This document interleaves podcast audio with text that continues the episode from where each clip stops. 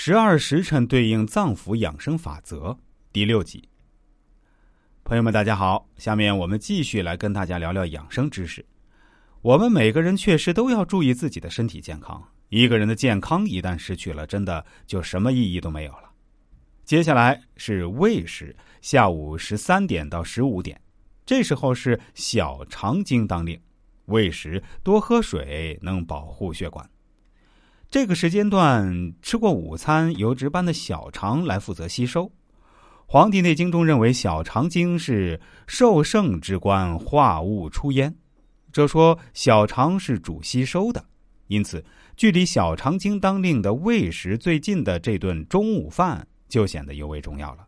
午饭一定要吃好，不见得多，但是营养价值要高而丰富，并且易于人体吸收。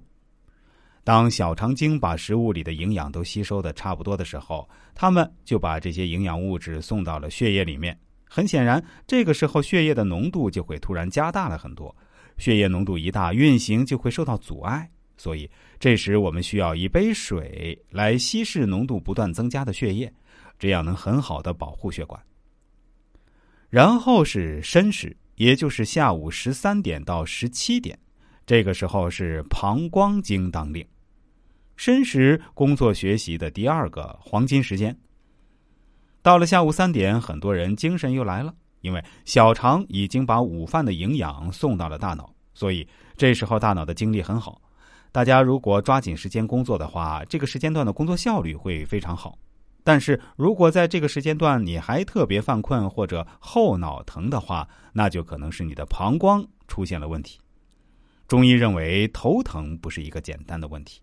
如果你是因为头疼去看医生，那医生肯定会具体问你是哪儿疼，是两边疼还是前额疼，是后脑疼还是里面中空疼，这是几种完全不同的头疼。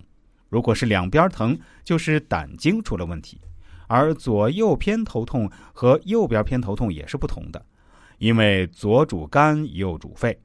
如果左边偏头痛，很有可能是肝血的问题。